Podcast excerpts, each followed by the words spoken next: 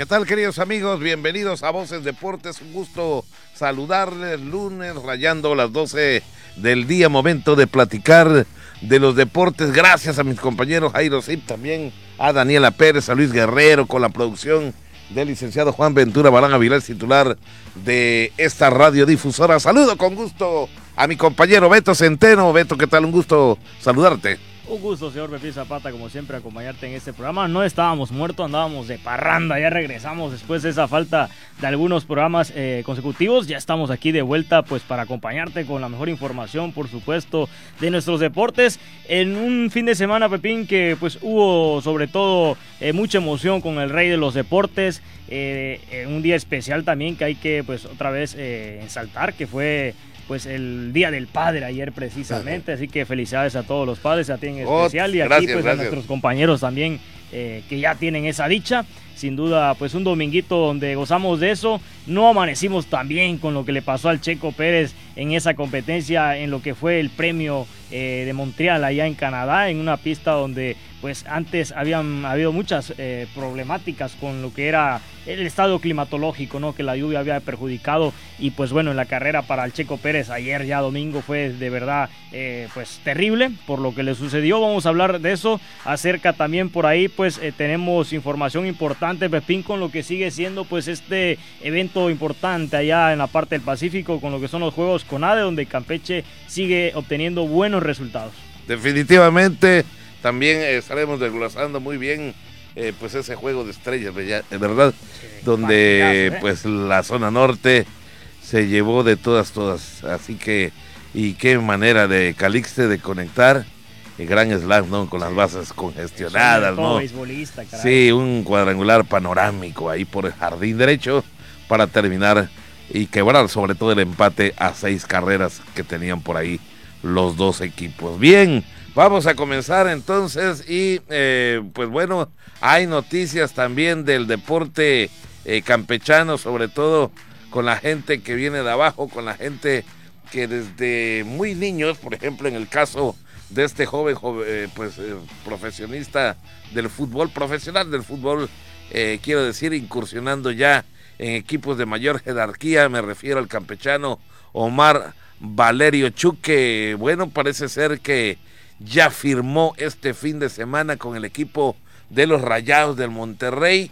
Así que eso nos da muchísimo gusto, Beto, hablando entre campechanos, ¿no? Efectivamente, un chico y como bien lo dices, ha tenido grandes campañas tanto aquí con los Corsarios siendo campeón de goleo, lo vuelve a conseguir esta temporada, pero ahora ya con el equipo de Deportivas Venado, con el cual consigue el ascenso y como ya eh, comentaste exactamente, se va a ir a la filial eh, sub-20 del equipo de Rayados de Monterrey. Hay que mencionar que me llama la atención, Pepín, porque no es el único jugador fichado de este equipo que sin duda pues fue heroico, ¿no? Coronarse por ahí invictos totalmente en lo que fue la temporada regular y así lo mismo eh, lo consiguió en la liguilla un equipo imbatido, la escuadra deportivas, que hay cuatro jugadores más que también se fueron al equipo de Monterrey. Obviamente no a la sub-20, Omar Valerio ya tenía pues obviamente límite de edad, pero hay otros chicos que igual están ahora con la categoría, si no me equivoco, sub-17, sub-18, que es eh, también de Rayados de Monterrey.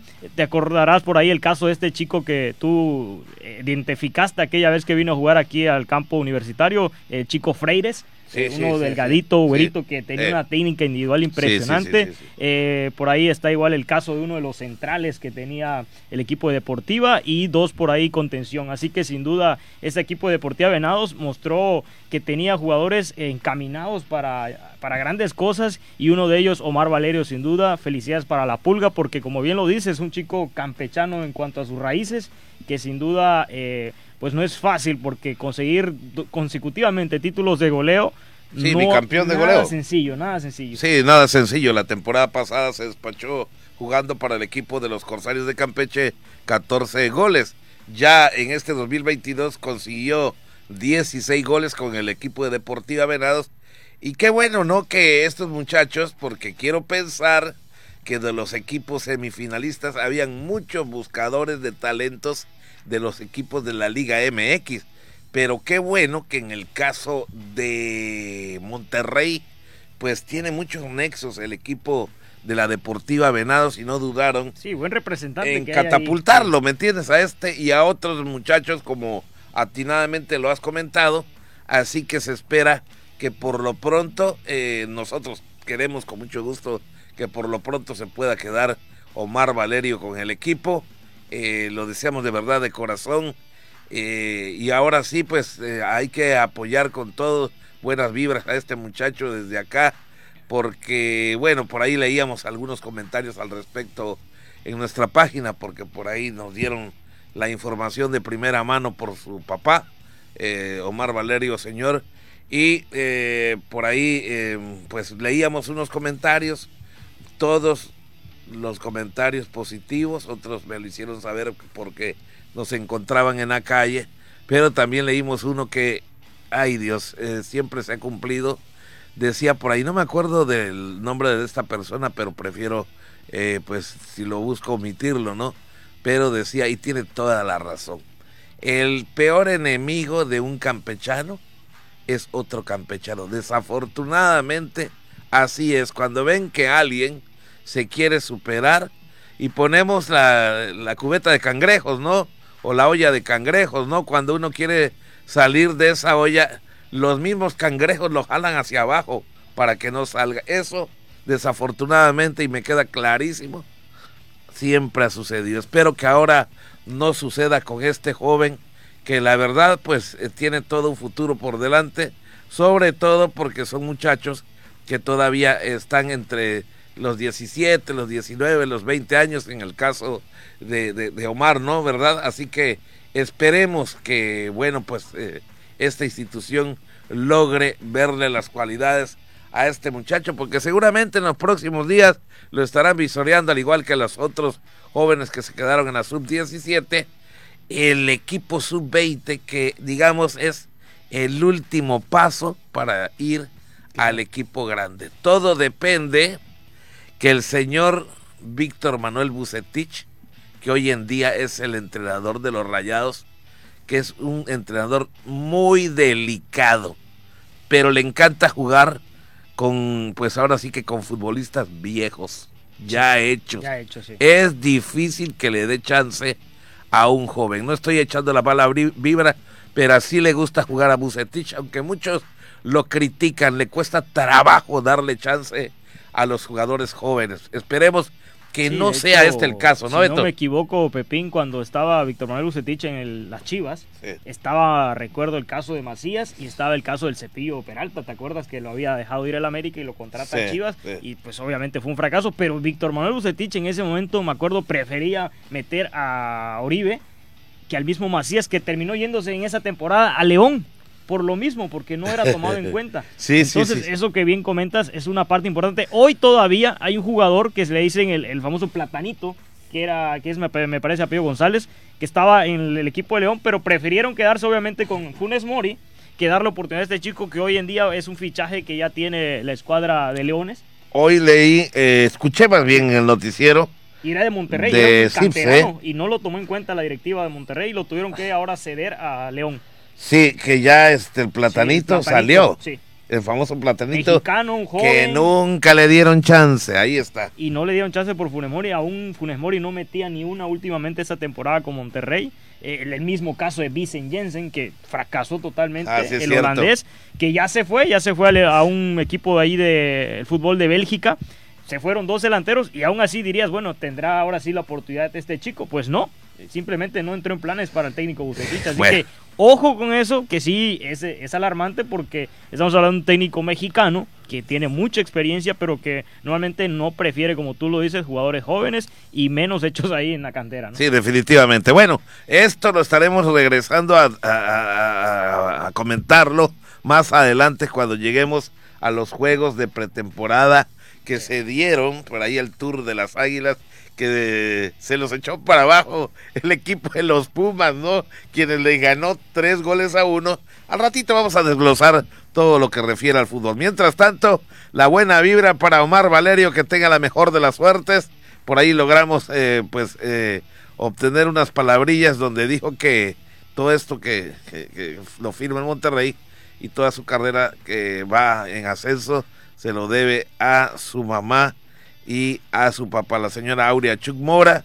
Eh, estuvimos platicando por la vía telefónica con su papá Omar Valerio y pues están muy emocionados. En este momento eh, pues imagínense ustedes tener a un hijo ya jugando en el ámbito profesional, mis respetos. Bueno, éxito de verdad para Omar Valerio, que lo Oye, conocemos. Y antes que cambiemos de tema, ¿sería otro campechano eh, formando parte de la famosa pandilla de Monterrey, no? Sí, Ya- sí, sí, ya sí. es el segundo, digamos, en esa lista, ¿no? Sí, por ahí estuvo el Guama Ramírez, estuvo el Tirso Carpizo, este, Ahí también.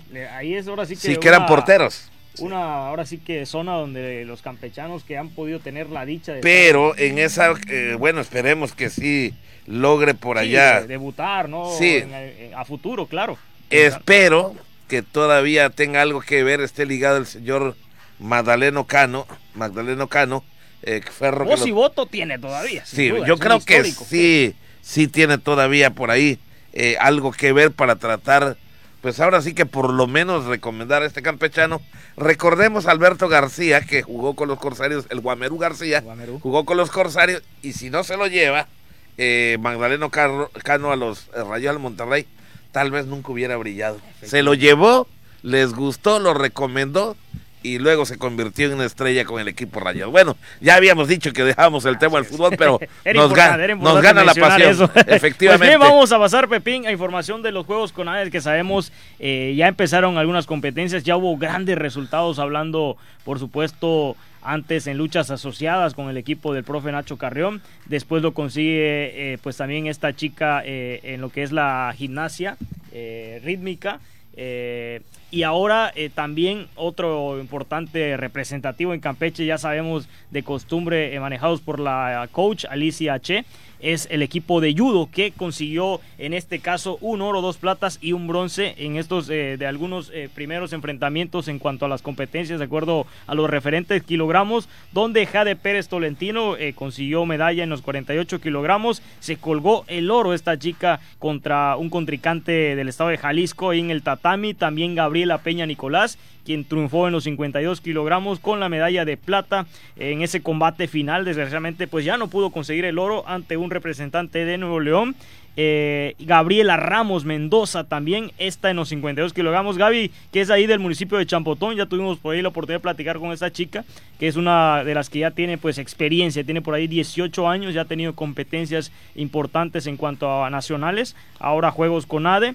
También, pues por ahí terminando Campeche, sin duda una jornada eh, con, con, el caso de también de un chico que conocemos, un jovencito de 15 años, eh, Hugo Sánchez, quien había conseguido, y tiene nombre homónimo, por supuesto, Ándale. del gran futbolista Hugo Sánchez, había conseguido también antes medalla, eh, él en ese caso de oro, si no me equivoco. Pues ahí está la, gran faceta de los campechanos en otro deporte, junto a las luchas donde se hace Campeche referente en estos Juegos con ADE. Se viene todavía, por supuesto, Pepín, la competencia eh, donde sabemos que van a caer medallas que son por supuesto eh, la alterofilia, ¿no? Donde vamos a ir con un representativo poderoso con José Poch Peralta, Yudeiki Pantí, Carpizo. Entonces, pues bueno, se vienen muchas cosas importantes todavía en estos juegos con ADE.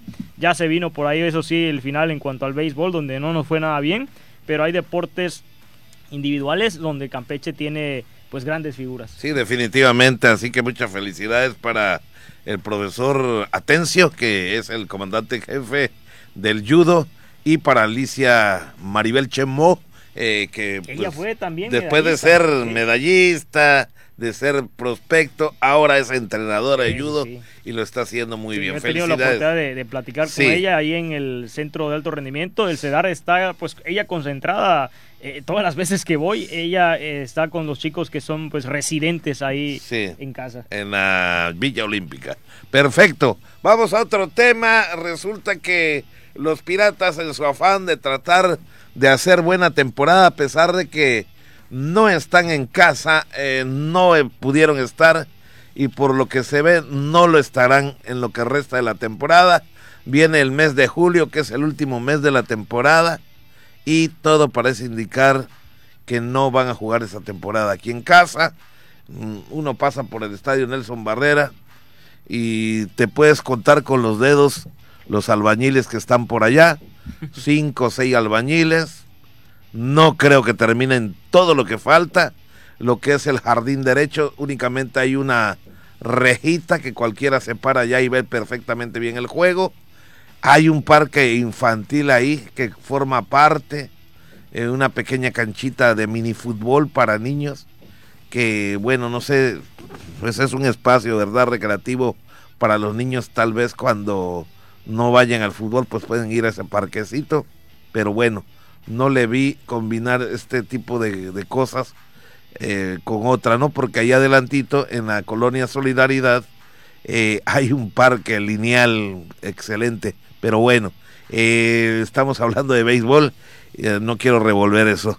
entonces, por ahí nos dijo un pajarito que ingresó al Nelson Barrera, la parte interior, y señoras y señores, no hay en el clubhouse nada, es únicamente el cajón, no hay sanitarios, no hay alfombra, no hay clima, no tienen las instalaciones en este momento el Nelson Barrera como para albergar a jugadores en un clubhouse. Eh, bueno, el clubhouse es el equipo de casa, lógicamente. Eso quiere decir casa, ¿no? En inglés, house. Y tampoco el visitante, no hay nada. Le falta todo el mobiliario para tener un dogout de primera a los visitantes, Beto. Y eso es grave. Eh, parece ser que no lo van a concluir. Sí, sin duda un equipo que ha luchado contra eso, contra todas las horas de viaje, eh, con el desgaste por ahí, obviamente pues, en la parte de picheo que no ha sido efectiva hasta el momento y ha dejado ir por ahí muchos partidos. A pesar de todo eso, bien el equipo de Piratas pues se mantiene ahí después de haber barrido ahí al equipo de Guerreros de Oaxaca en una serie que se llevaron y pues con esa otra vez subiendo por ahí unos peldaños más en lo que es eh, la tabla eh, donde se encuentran por encima ahora de León y Oaxaca con esa marca de 21 ganados, 27 perdidos eh, a 5 juegos de diferencia de los Olmecas de Tabasco quien lideran a medio juego eh, de los Diablos del, México. Sin duda el equipo campechano, pues bueno, eh, yo considero que contra todo esto se ha mantenido de gran forma el trabajo, por supuesto, de Pancho Campos, sin duda haciendo que el equipo pues pueda eh, moverse totalmente también a la hora de bateo. Han sido partidazos contra Diablos, contra equipos fuertes, los mismos tecolotes ahí en Laredo, sin duda el representativo campechano, yo creo que la afición debe estar pues satisfecha. Falta obviamente que se enganchen, ¿no? De tener los partidos por fin en casa y pues eh, hablando de, de playoff eh, a futuro, yo pensaría que pues para esas fechas tal vez si ya se pudiera contar con el Nelson Barrera en caso de que eh, tuvieran ese boleto los campechanos, pero bueno, vamos a ver qué pasa. Así que ahí están los Piratas todavía en la pelea. Pues si logran, de muchos equipos. si logran pasar al playoff, estarían jugando ya en los inicios del mes de agosto, ¿no? Todo puede suceder. Yo quisiera que me, sí que me callen la boca, ¿verdad? Y sí lo hagan. O sea que, eh, primero que nada, pues pasen al playoff. Acaban ustedes de acordarse seguramente que van a pasar seis equipos por zona.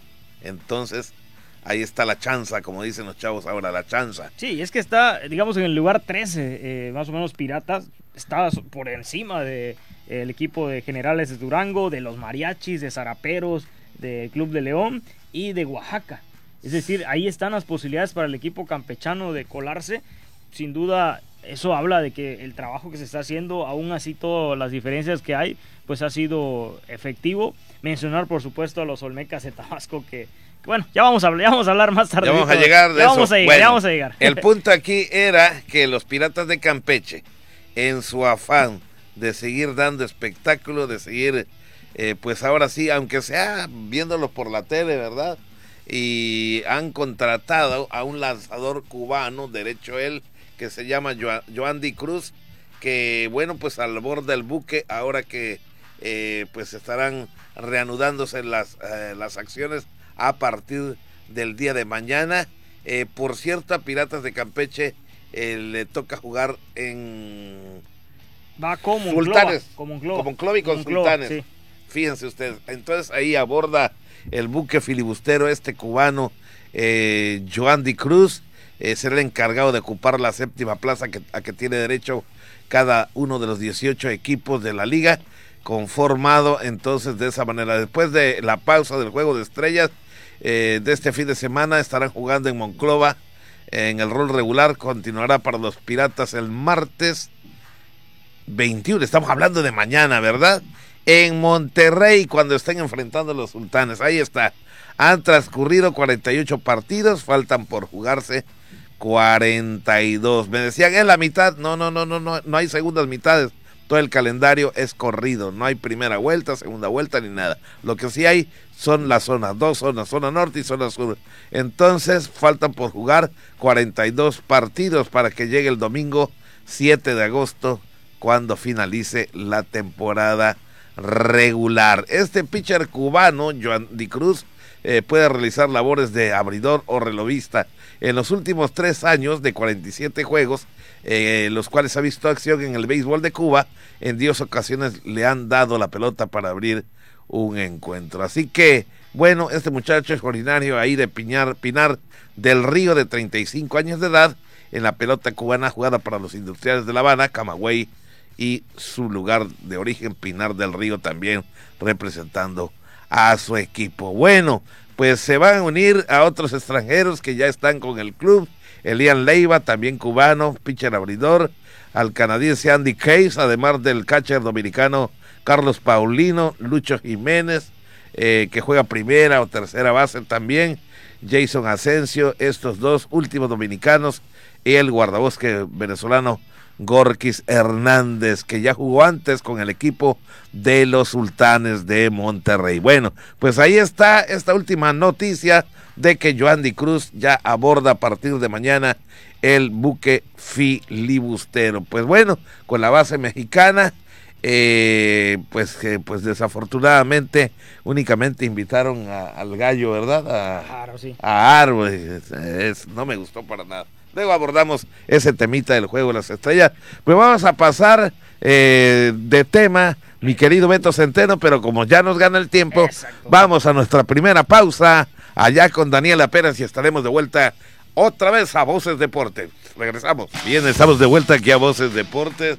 Pues bueno, cambiando un poco de tema, pero siempre algo que tiene que ver con el fútbol. Por aquí estuvo el fin de semana el ex árbitro eh, Felipe Ramos Rizo, que dio una clínica de arbitraje. Por ahí tuvimos en TRC a Román Ken Pereira, que es, el, pues ahora sí que entrenador de porteros eh, profesionales.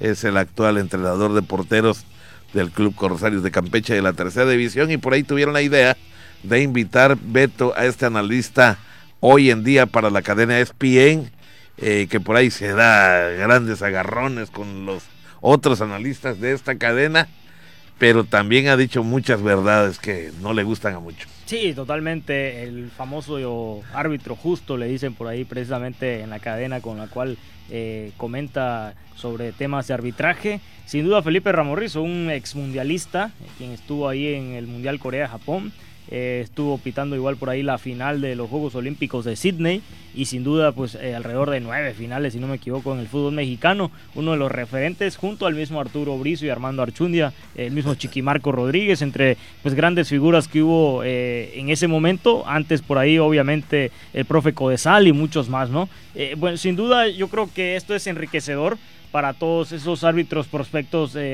de nuestro estado eh, también para quienes ya llevan experiencia pero se dedican al sector amateur. Sin duda, eh, gran idea que tuvo en este caso el máster Pereira de traer a, este pues emblema en cuanto al arbitraje a una ciudad campechana donde se impartieron pues esas clínicas durante los días viernes y sábado.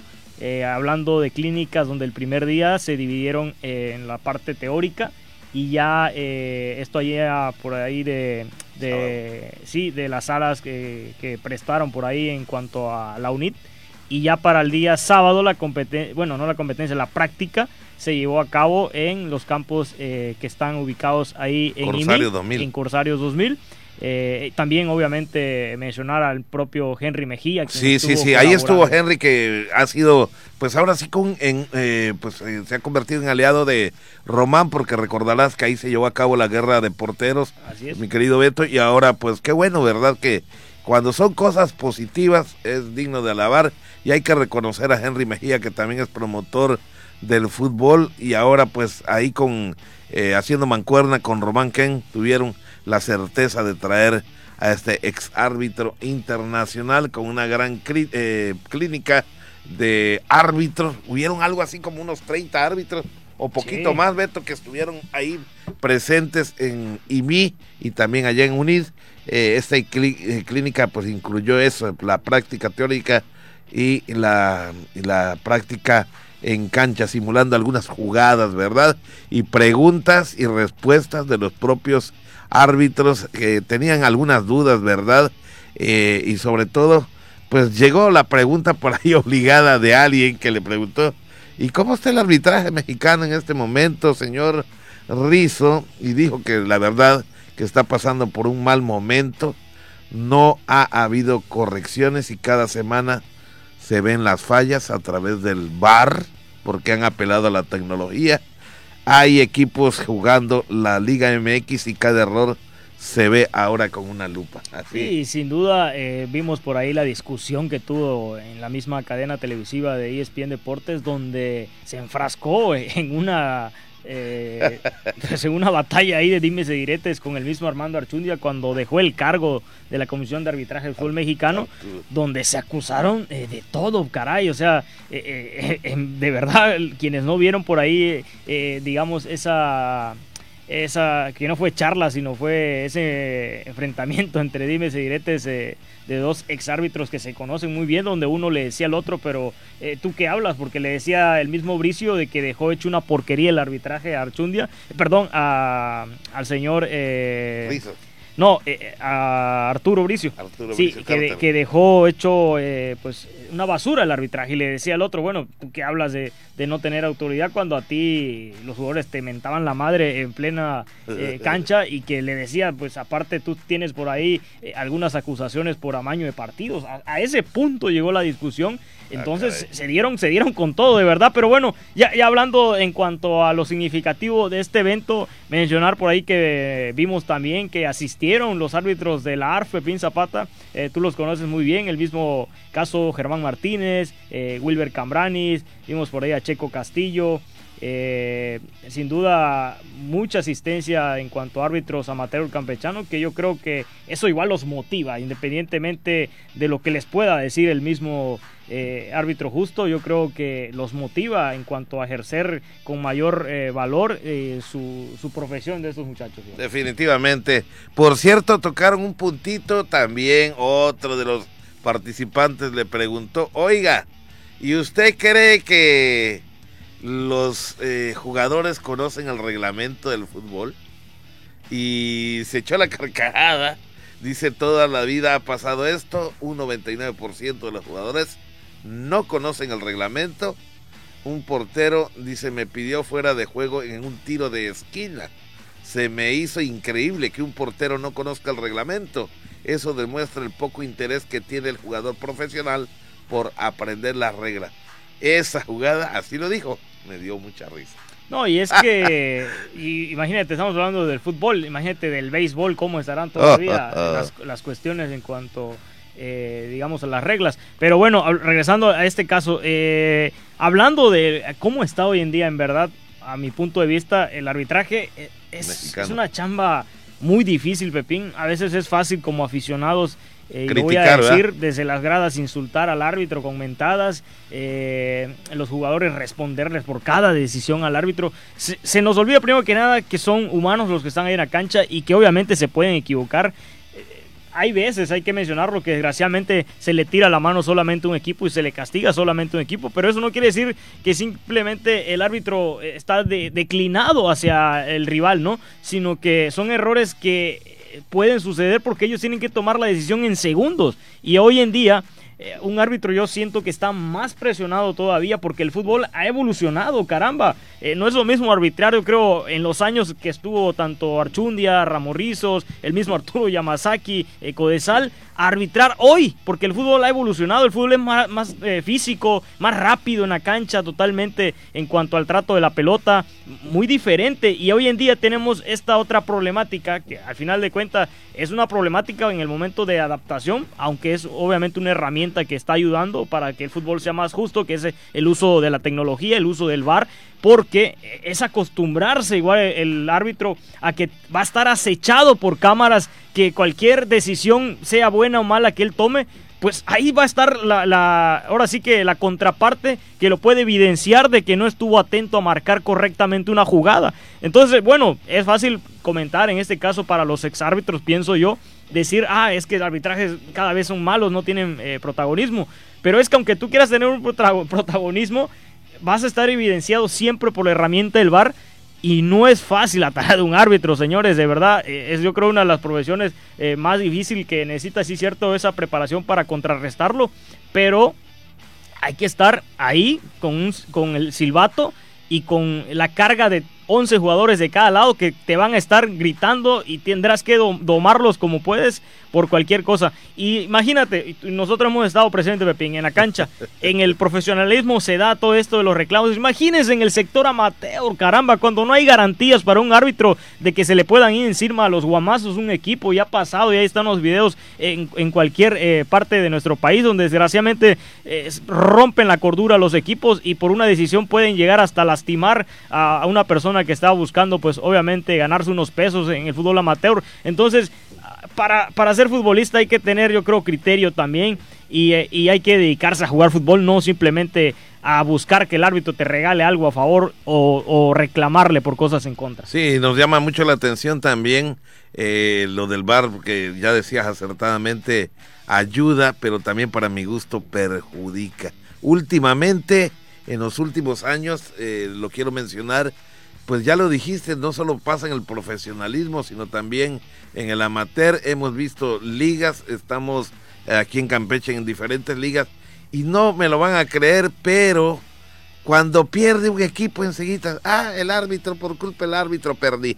Ese pretexto ya, a nadie le gusta ya no, ya no los ya no los encajaron. Aquí ya no los encajamos los mismos futbolistas. Termina un partido y comentas con ellos porque a veces termina. ¿Y qué pasó, Pepín? ¿Qué pasó, Beto Centeno? ¿Cómo está? Nada, nada, que perdimos por culpa del árbitro. Eso se escucha cada vez más con frecuencia y eso da un poquito de pena y lástima, ¿no? Porque no son, tipos que no reconocen eh, las derrotas. Siempre, siempre le echan la culpa al árbitro. Un ejemplo, si tú comienzas ganando 3 a 0, Beto, y terminas perdiendo 7 a 6 primero que nada, antes de que entren las jugadas polémicas, te dejaste. Algo dejaste primero, de hacer. de nada, que nada, algo dejaste de hacer. Planteaste mal el cuidar Para que te empaten a tres. El no meter más goles, la confianza por ahí a veces cuando ya vas ganando el juego. Exactamente. Y si volviste a meter goles, llegaste a seis. Pero vino este equipo que primero que nada te empató a tres, que creo que tres goles es buena ventaja para poder manejar un juego, Beto, no es cualquier cosa. Porque uno por cero, bueno, en cualquier momento te meten un gol, pero 3 a 0, teniendo la ventaja y luego terminas perdiendo 7 a 6. Entonces, algo pasó, ¿verdad? Ya lo dijiste. Y no, pero lo más fácil es terminando el juego. Ah, eh, perdimos por las decisiones del árbitro, me cargaron la mano. Pero eso no es en una sola liga, es en todos lados que se está viendo últimamente. al Piojo Herrera cada vez que pierde en las declaraciones que da. Caramba, cuando el fútbol sabemos que son 45 minutos en cada tiempo y vas a echarle la culpa al árbitro por una jugada que decidió en un minuto de juego y, y él tuvo que ejecutarla en segundos, cuando tuviste todo el partido para arreglar tus problemas en cuanto a tu funcionamiento como equipo. Y otra, otra, otra forma, o viendo la otra cara de la moneda, es ponle que sí Ponle que sí, porque somos humanos, ya lo dijo Beto, para cometer algunos errores. Por ejemplo, en un segundo tiempo de futsal, te marcan un penal que no era, porque se pueden confundir los árbitros, eso me queda clarísimo. Y hemos visto situaciones de juego como por ejemplo, una vez que pitan y señala hacia el medio de la cancha el árbitro, puede venir el madruguete, lo vimos recientemente en un juego de futsal, y vienen, madrugan y mete el gol el equipo contrario. ¿Quién tuvo la distracción? Pues al equipo que le metieron eh, eh, el gol, ¿no? ¿Por qué? Por descuidarse. Todo eso existe en el fútbol. Y digo, llega ya el segundo tiempo, viene ya la recta final y que les marcan un penal. Pero vuelvo al mismo caso, no defiendo a los árbitros, puede ser que se hayan equivocado, pero vuelvo al mismo caso. ¿Por qué primero no reconocen? Que ellos se dejaron primero empatar si llevaban una ventaja de tres goles. Y luego no solo eso, sino que lo superaron. Pero ellos ya no ven la, primera parte del juego, ellos ven ya la recta final del juego, ¿verdad? Cómo va el resultado en ese momento. Y si ese penal que les marcaron es en su contra, terminan perdiendo 7 a 6 vetos y es cuando viene el problema, ¿no? Eh, por lo más fácil, ah, al árbitro, por culpa del árbitro perdimos este partido. Sí, sin duda, ese es un ejemplo nada más de muchos que se dan en el caso de, reclamos a un silbante, pero bueno, eh, eh, ahí está para que pues por ahí algunos futbolistas entiendan y, sepan que, que, no es fácil esa labor. Y bueno, ya hablando personalmente del tema, eh, qué buena experiencia para cada uno de los que asistieron. Seguramente ambos se llevaron, cada uno de ellos, muchas cosas de aprendizaje de, de un experto como Felipe Ramorrizo y ojalá lo aprovechen y obviamente eh, lo pongan en marcha y pues se sigan ahora sí que superando y ejerciendo de la mejor manera posible. Bien, Pepín, vamos a pasar a un tema no tan bueno porque desgraciadamente eh, el Checo Pérez, después de que ya nos había acostumbrado en las últimas carreras a estar en el podio, pues se le vino todo abajo en el premio eh, de Canadá en lo que fue ya la novena vuelta del circuito de la Fórmula 1. El mexicano pues arrancó la carrera eh, sabiendo que iba a llegar con muchas problemáticas después de eh, la pole position, donde entró como decimosegundo en cuanto a, la fila ahí en la parrilla y abandonó desgraciadamente el domingo ya la carrera en lo que era por ahí la disputa de este circuito de Enguil Villanueva de Montreal donde Sergio Pérez pues tuvo problemas en el motor. Desgraciadamente la caja por ahí eh, presentó muchas problemáticas, por ahí de la novena vuelta apenas de la competencia y tuvo que pues dejar así la carrera en una eh, disputa donde eh, fueron tres pilotos quienes no pudieron concluir. El mismo caso de Nick Schumacher, caray, que le pasó también algo malo a su vehículo y también pues el caso de eh, Natsuda, el, japonés, que también pues eh, por ahí tuvo problemas en su automóvil, chocando precisamente contra la contención del circuito. Y mencionar, bueno, pues eh, los ganadores, Pepín, ¿no? Sí, definitivamente. antes que nada, comentar, ¿no? Que Checo Pérez, por ejemplo, desde el, fue un día terrible para él. Desde las clasificatorias chocó contra el muro de contención su automóvil, supuestamente por fallas en los frenos. Luego, en la carrera, falló la caja de velocidades. Entonces, eh, por ahí vino por ahí una declaración del Checo en esta mala actuación del domingo. Eh, primero que nada, estrellando ahí en el muro su monoplaza.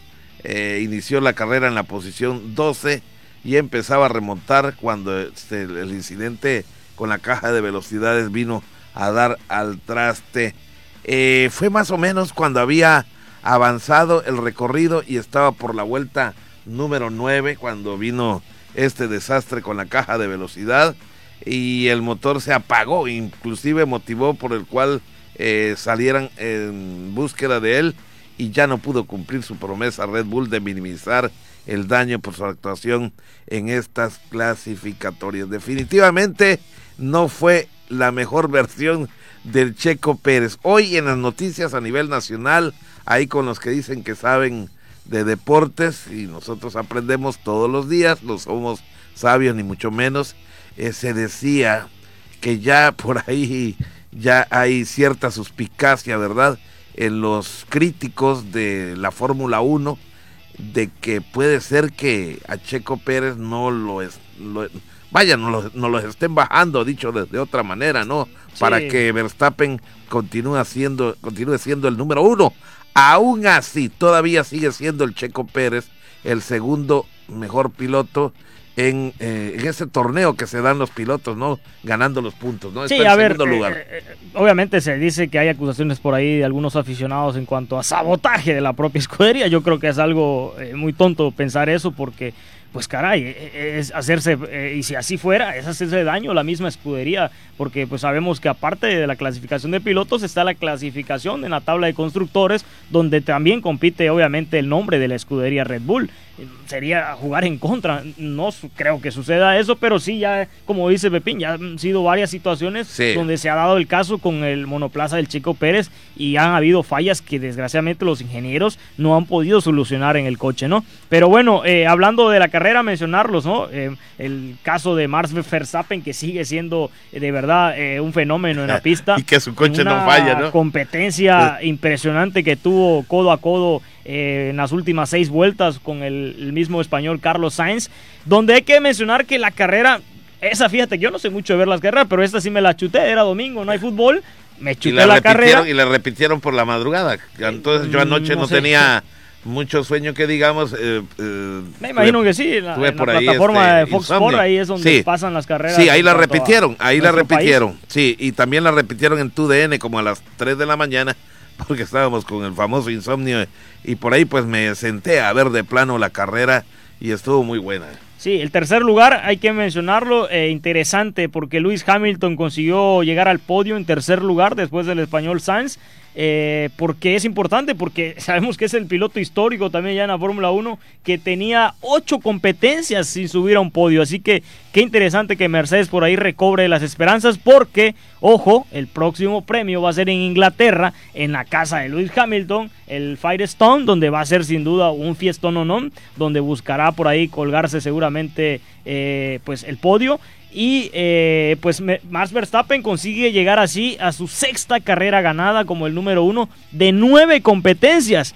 Yo creo que no necesita ayuda y, que le juegue en contra eh, la escudería para no tener problemas con ser el, piloto número uno de, Red Bull. Oye, oye Beto, pero yo creo que la gente, perdón que te interrumpe, pero yo creo que es de pronto ahí como que te recordarás en otro premio donde le ordenan según por el por el interfón que tiene ahí el chicharito que tiene puesto en el mismo casco que deje pasar a Checo para que, este no, fue se perfile escudería, sí, para que se perfile como ganador. Que, que no debía pasar, el mismo eh, Verstappen y Checo tuvieron esa charla luego de por qué sucedió eso, es lo que no, no se da, pero a ver, seamos claros, el piloto número uno es eh, Verstappen. Verstappen. Que obviamente. yo creo que él ya se. El coequipero checo de él. Ya se hizo la idea. Y pues. muchos por ahí le dicen, no, pues es que eh, la, acción de, de el Checo Pérez es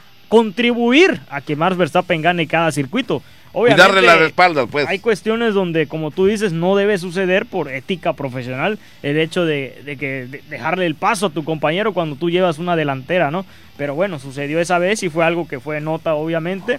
Pero bueno, hoy Checo Pérez ya nada más está tres puntos de diferencia de Charles Leclerc, que tiene 126 puntos por 129 el Checo. Verstappen eh, ahí adelante con 175. Eh, Russell, otro que está teniendo buena competencia en cuarto Oye, Hamilton está terrible, ¿eh? Pero te digo, es importante que haya conseguido esto. ¿Por qué? Porque eh, ha tenido problemas todo el arranque de la temporada, sin duda, por los problemas que tiene en el coche y porque no es el único, su mismo coequipero. En este caso, eh, eh, estamos hablando de Lando Norris, que pues no, no, no le ha ido nada bien en cuanto a la escudería, ¿no? importante también por ahí lo de Fernando Alonso, quien consiguió pues estar en ese lugar del top 10 en cuanto a pilotos. El gran veterano sin duda estuvo en la pole position colocado, me parece como el tercer lugar después de mucho tiempo. Así que se dieron pues estas circunstancias donde te decía que la carrera no había sido tan llamativa hasta que vino por ahí el famoso Sefi Car después de que el piloto japonés en este caso eh, Yuki Tsunoda, eh, pues sale de la pista y viene esa parte donde entra el famoso coche de seguridad para, pues desde ahí mejorar yo creo la competencia, porque había sido muy fácil para Verstappen. Ahí fue cuando ya estuvo a segundos únicamente la diferencia en cuanto a eh, la Ferrari y Red Bull. Pero bueno, sí, gran competencia. sí, fíjate que vimos que comentaban ahí estos cuates de esta cadena de TUDN que este Yuki Tsunoda también fue sancionado porque cometió algunas infracciones a lo largo de este recorrido. Pero de esto estaremos hablando porque ya llegamos a nuestra siguiente pausa y regresamos una vez más aquí a Voces Deportes porque viene lo bueno. Bien, estamos de vuelta, aquí estamos de vuelta ya en Voces Deportes y pues viene el comentario acerca del juego de las estrellas ¿Qué te pareció, mi querido Beto? Donde la zona norte con tremendo bombazo eh, pues eh, de Calixte, Orlando Calixte, del equipo de los Sultanes de Monterrey, eh, pues da, tremendo cuadrangular gran slam porque tenía las bases congestionadas para llegar a triunfar sobre la zona sur 10 carreras a 6. ¿Lo viste todo, Beto? Sí, sin duda me eché todo el partido, obviamente desde lo que fue por ahí el, reconocimiento que se le dio eh, al flaco eh, Joaquín Soria. pues un partido yo creo emocionante desde su arranque después de pues ver cuadrangulares en ambos equipos arrancando con el mismo gigante por ahí que la mandó este para, para arrancar el partido Yafet Amador eh, con casa llena para darle la ventaja en esa misma entrada que fue la primera, cuatro carreras a, cero. Luego vino la igualada, después también eh, con los cuadrangulares ya mencionados, eh, Calixte. hay que de verdad reconocer el trabajo que se hizo en cuanto a toda esta organización, donde sin duda fue pues un, un buen evento ahí en Monclova el partido no defraudó hasta la última entrada, después de que arrancó, donde sabemos que la pelota vuela demasiado eh, con cuadrangulares, pues bueno, se mantuvo por ahí buen relevo por ambos equipos hasta llegar a la octava entrada, donde se había puesto otra vez encima el equipo de la zona sur, pero los dejaron tendido en la cancha con lo que fue el MVP, en, este caso Calixte, y pues mencionar que obviamente ahí mismo eh, se mencionó y algo que me da gusto que el nuevo campo que va a tener el equipo de Olmecas de Tabasco, pues va a ser la sede para lo que va a ser el Juego de Estrellas del 2023. Esto así pues ya lo confirmaron precisamente eh, el día de ayer el nuevo presidente ejecutivo Gonzalo Medina y el presidente de la Liga eh, Mexicana eh, Horacio de la Vega, donde pues los Olmecas, un equipo que está hoy más que nada imbatido ahí en cuanto a la zona del sureste, que aportó, imagínense, siete jugadores a este juego de estrellas. Ramón Hernández, Edwin García, ahí estuvo Roel Santos, Derry Loop, Rafael Córdoba y Joanis eh, Yera.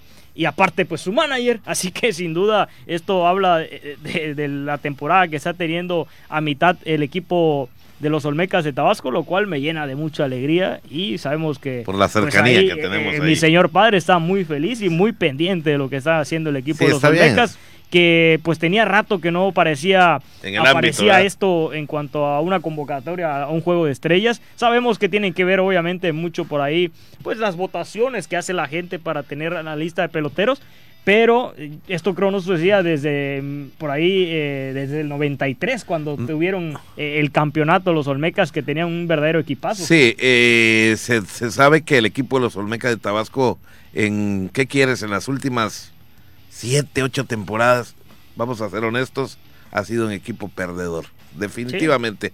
Pero todo esto por las directivas que han pasado por ese club. La verdad que, eh, pues ahora que es el presidente, el señor López Obrador, que es de origen tabasqueño, que... ¿Será que tuvo algo que ver? Oye, pues casi era la zona sur, Olmecas contra zona norte. Imagínate, junto con Monclova. Y sí me da un poco de corajito, que no debe de ser, pero pues ni hablar. Invitan únicamente a Francisco Aro, el gallo, pitcher joven, abridor, muy bueno él, que se ha forjado. Lo invitan al Juego de las Estrellas representando a Piratas de Campeche. Y caray, no le dieron quebrada, no lo metieron a jugar ni a lanzar un tercio de entrada, nada. Lo dejaron en la banca a Aro y a otros jugadores de diferentes equipos que sí estaban bien representados. Ni hablar. El que se, la parte buena es que por ahí la mascota de los piratas, el Lorencillo, pues logró ganar en la carrera de las botargas. Eso es algo positivo también porque eh, también hacen labor social. Supimos que eh, visitaron por ahí los hospitales y todo para la gente que está enferma y eso es un aliciente de verdad allá para los enfermos ahí que fueron a visitar en Monclova. Pero volviendo al tema, eh, sí, no debiera ser, yo creo que se sintió eh, Oaro eh, pues un tonto, un tanto relegado, no un tonto, un tanto relegado de no, pues de que no lo hayan tomado en cuenta pues, por Mereque, oye. de Mereque, oye esto, qué casualidad es el de los Olmecas Tabasco y no lo no, Pero es que solo líder de la zona y también del otro lado era el líder de la zona.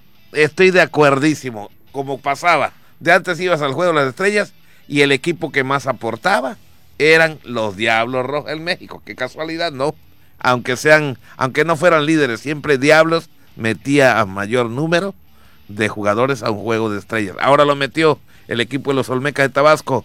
Eh, seguramente siguió muy de cerca el partido el presidente López Obrador porque le gusta, le gusta, le gusta, le gusta. Pero también hay que destacar eh, que caray no voltearon a ver aquí al sureste.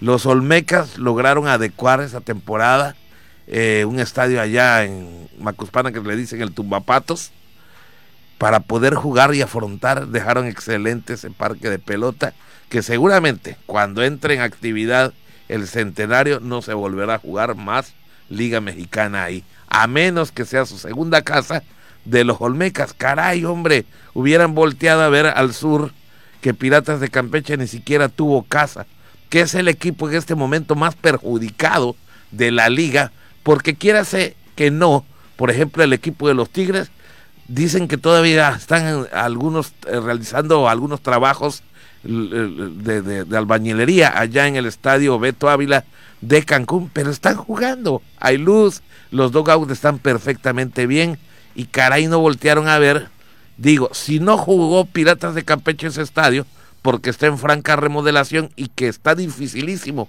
que lo, lo adecúen para jugar esta temporada, al menos lo que le resta, pues caray, ¿por qué no le damos un juego de estrellas cuando ya esté listo? Porque todos jugaron en su casa, como quien dice, menos Piratas de Campeche. Sí, pues bueno, y hablando de juego, pues eh, después de haberlos dejado tendidos en el campo, eh, pues hay que mencionar que de los últimos cinco juegos, la zona norte pues ha llevado cuatro, nuevamente siempre comandando en cuanto a las estadísticas. Eh, un día antes, importante también mencionar el derby de cuadrangulares, Pepín, donde Mar ah, Flores impone récord.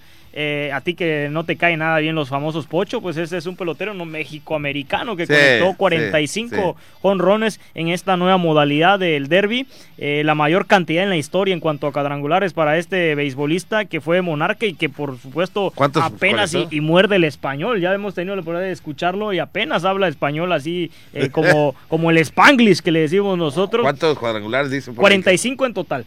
45 es la marca de cuadrangulares que dejó. Eh, en este caso, pues sabemos el jugador de los rieleros de Aguascalientes. ¿Mande? Bill Selby tenía el récord. No sé quién no tenía Sí, Bill Selby de los Piratas de Campeche. Superando récord. Eh, y obviamente, pues eh, es un jugador que no, no era tomado en cuenta, sino es que viene por ahí la baja de Félix Pérez. Entonces, ese es el lugar de, que le dejaron para que él entrara a la competencia y sorprendió a todo mundo ahí está lo que hizo este México-americano, así que gran, grande por el favor de los es que, es que esos pochos están listos ya para jugar grandes ligas. Es lo que te digo, un abuso total de los equipos allá pegados a la frontera, eh, Moncloa, Tijuana, los tecolotes de los dos Laredos que juegan en lado mexicano y juegan también en lado mexicano allá en el West Martin Field así que, pues bueno, pues ya, ya, ya lo dejamos ahí. Nos el quedan tema del cuatro, juego de tres minutitos, Pepi, vamos a hablar. Me hubiera gustado, espérame, espérame tantito, si me permites, me hubiera gustado que digan, bueno, como premio de consolación porque Pirata nunca tuvo casa, ahí va a ser el juego de estrellas cuando quede al 100 el Nelson Barrera. Eso hubiera sido sensacional pero no podían Hombre, lo vas a tener cerca, Pepín, aquí en Tabasco, a tres horas, a tres Hasta horas. vamos a llevar a su papá de Beto Centeno, que es aficionado. Sí, demasiado. Y vamos a viajar con Beto Centeno, si Dios nos lo permite, al Juego de Estrellas de Villahermosa. Ahí sí, ahí, ahí sí me encanta estar en Villahermosa, la verdad. ¿Cómo se llama lo, que te gusta comer ahí en las gradas de Botana? Este, butifarra. Ah, butifarra, tabasqueña,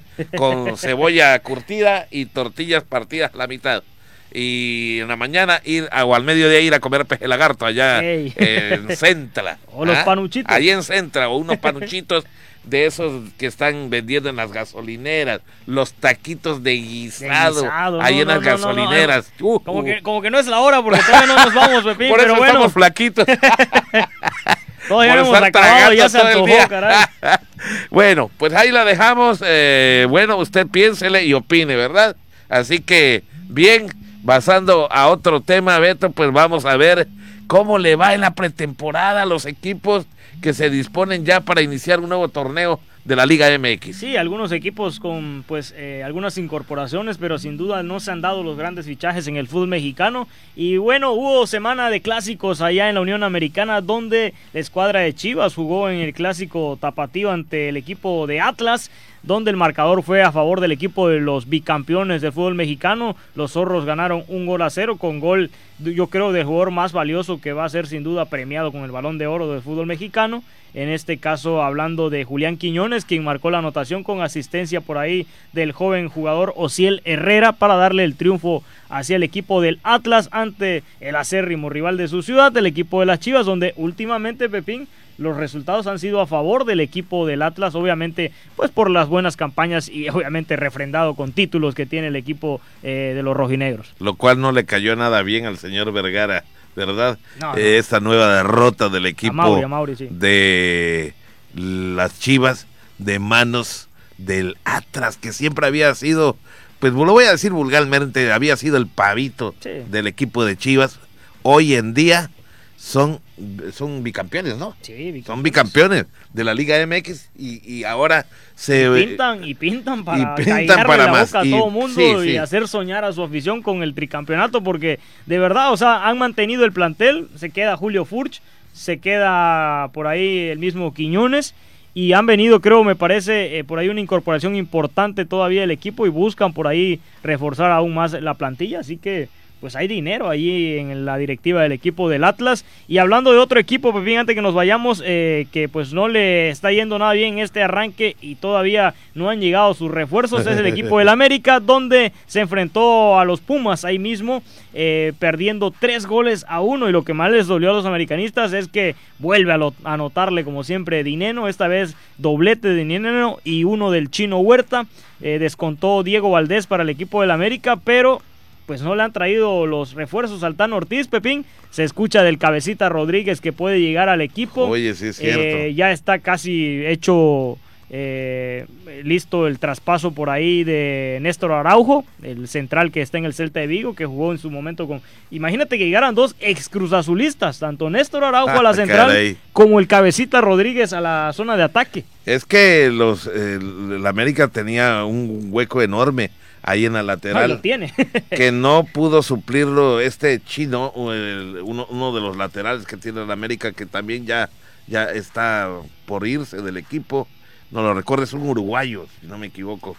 el problema del América yo creo es la central, porque desde que Aguilera ya no estaba funcionando en el América, que ahora lo está haciendo con el Atlas, haciendo un jugador referente de esa zona, pero está solamente Bruno Valdés en el centro de, la defensiva. Bruno Valdés. Porque por la banda, bueno, tiene, Bruno Valdés está tiene a Sánchez. ¿eh? Tiene a, Sánchez, Jorge Sánchez. Que es un excelente lateral, creo yo. Y Bruno Valdés está eh, transferible. ¿eh? Y trajo a este jugador que si no me equivoco era Meret, que no, no jugó nada, el que venía de la Bundesliga de Alemania, y no jugó nada, así que se habla de que va a llegar ese central al América, que es Araujo, y el Cabecita Rodríguez, pero ojo, el Cabecita Rodríguez ya recibió ofertas en la MLS.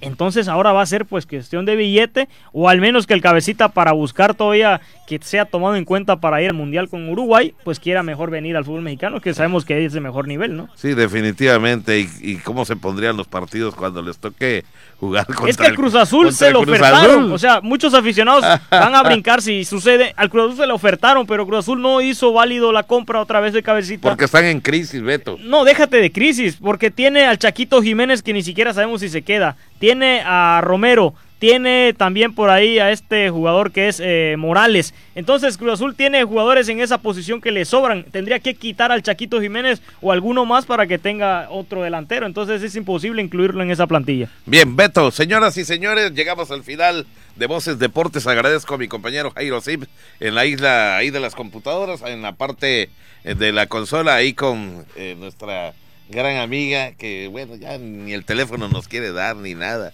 Ahí está Danielita Pérez.